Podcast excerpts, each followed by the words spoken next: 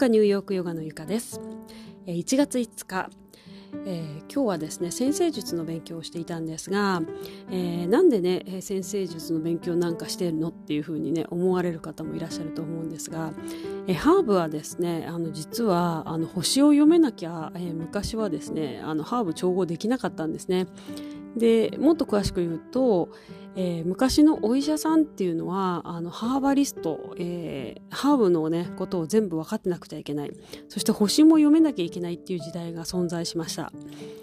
でその後にまあなんでハーブなんかで治る治るんだとかなんかそんなの魔女と一緒じゃないか魔女魔女なんじゃないかみたいな感じで、まあ、魔女がねハーブをあの一番やっていた時代とかもあったんで、まあ、あの時代はねいろいろ前後したりあの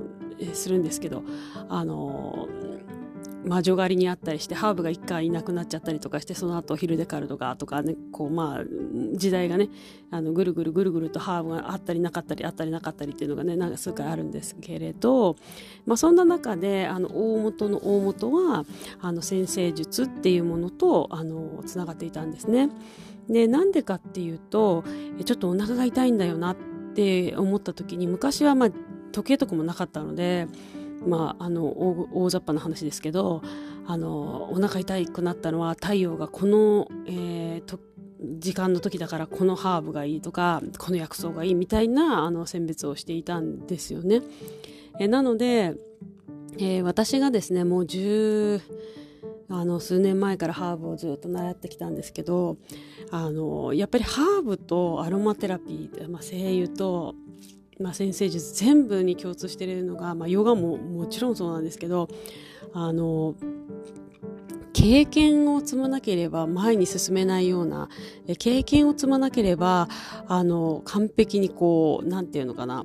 えー、学べないようなあのすごくなんかこう宙に浮いてるようなあのものたちなんですよね。でうーんまあハーブを並び始めた時にああもうこれは最終的には先生術やらなきゃなっていうのはもう15年ぐらい前にずっと思ってたんですけど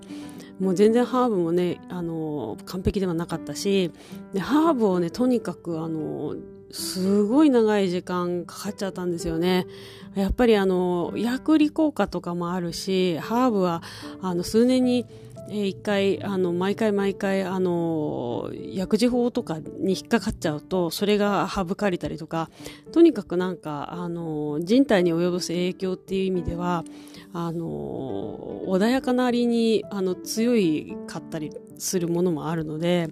あの結構ねあのそれについていくのが大変だったしあとは最初はあの何十個もあのハーブをねあの自分の体調に合わせてすごい細かくやっちゃったんですよね。だからあのちょっとねあの生活に落とし込むにのに、えー、時間がかかった。ですがたくさんあの、えー、扱った分、え、今あ振り返るとあのあこのハーブなんか使わないのに何で昔使ってたのかなみたいな感じであの多く学べたことにはあの自分自身ではまあ、まあ、いいかよかったかなっていうふうに思ってるんですね。でその後にあのハーブの中のあの主要成分の中の一つとしてあの精油成分っていうのがあるのでアロマテラピーもやってやらなきゃなっていうので、まあ、ハーブの次にはもう絶対に精油をやらなきゃいけないっていうのはすごいあの決めていたんで、まあ、それもねかなり遅かったんですけど、まあ、5年ぐらい56年ぐらい前かなからちょこちょこちょこちょこやってでまたあの声優あのアロマテレビもね自分のあの生活の中に落ちて、えー、自信を持って目を閉じてでも、えー、近畿も大丈夫っていう感じになって人に勧められますみたいなあの状態に、えー、なった時にですね、まあ、先生術は、えー、一昨年の暮れかな秋かなっていうぐらいからちょこちょこね独学というかで始めて、えー、あとは先生についたりとかしてたんですけどまあこれが本当に難しくて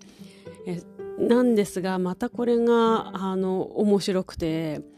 であやっぱりこれも数年かかんなきゃ難しいなっていうのがねすごい、えー、感じながらあの本当にね一歩進んで二歩下がるみたいなあの状態なんですけどもう石橋叩きながら、え、自分自身の経験に落としながら、え人のね誕生日とかを聞いてねあの人のあのちょっと比べながらっていうのをね、えー、やりながらまだまだあの人のを読むところまではいかないんですがまあ間もなく、えー、皆さんにもシェアできる時が来るかなという、えー、ところまで来ました。で先生術っていうとなんか占いでしょみたいな感じに、えー、思われるかもしれないんですけどあの本当にねあのそうではなくてあの